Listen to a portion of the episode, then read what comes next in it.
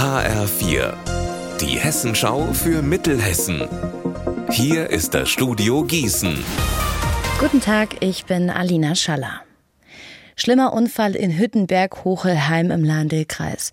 Hier ist heute Morgen ein Kleintransporter in ein Kraftrad gekracht. Der Fahrer des Kleinkraftrades ist mit schweren Verletzungen ins Krankenhaus gekommen.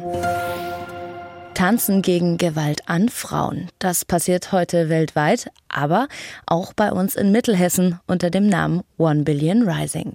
Am Gymnasium Philippinum in Marburg ist um 12 Uhr getanzt worden.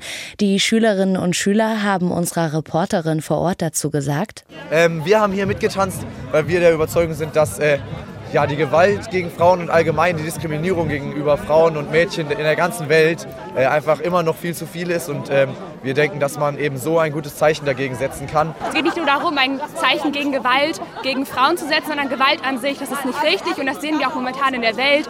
Schauen wir uns Ukraine an, Iran oder auch Afghanistan. Das geht nicht.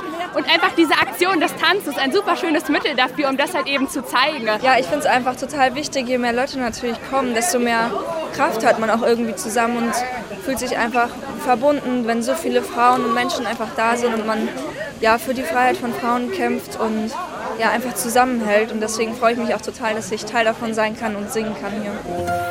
Mutiges Einschreiten. Dafür möchte sich die Polizei heute Nachmittag in Limburg bedanken. Und zwar bei fünf Menschen, die im letzten Jahr Leben gerettet oder Straftaten vereitelt haben. Wer da geehrt wird, das weiß mein Kollege Marc Klug. Zum Beispiel zwei Männer aus Runkel. Sie haben im November bei einem Haus im Ortsteil Eschenau Qualm an der Tür entdeckt. Sie gehen rein, um die Bewohner zu warnen und kommen mit einer bewusstlosen Frau im Arm wieder raus.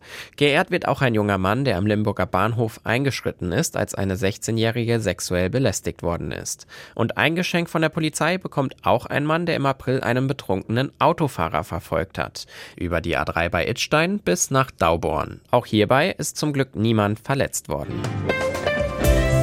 Unser Wetter in Mittelhessen.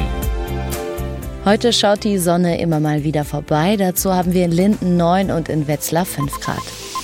Am Abend und in der Nacht wird es nebelig. Morgen bekommen wir Sonne und Wolken im Mix. Ihr Wetter und alles, was bei Ihnen passiert, zuverlässig in der Hessenschau für Ihre Region und auf hessenschau.de.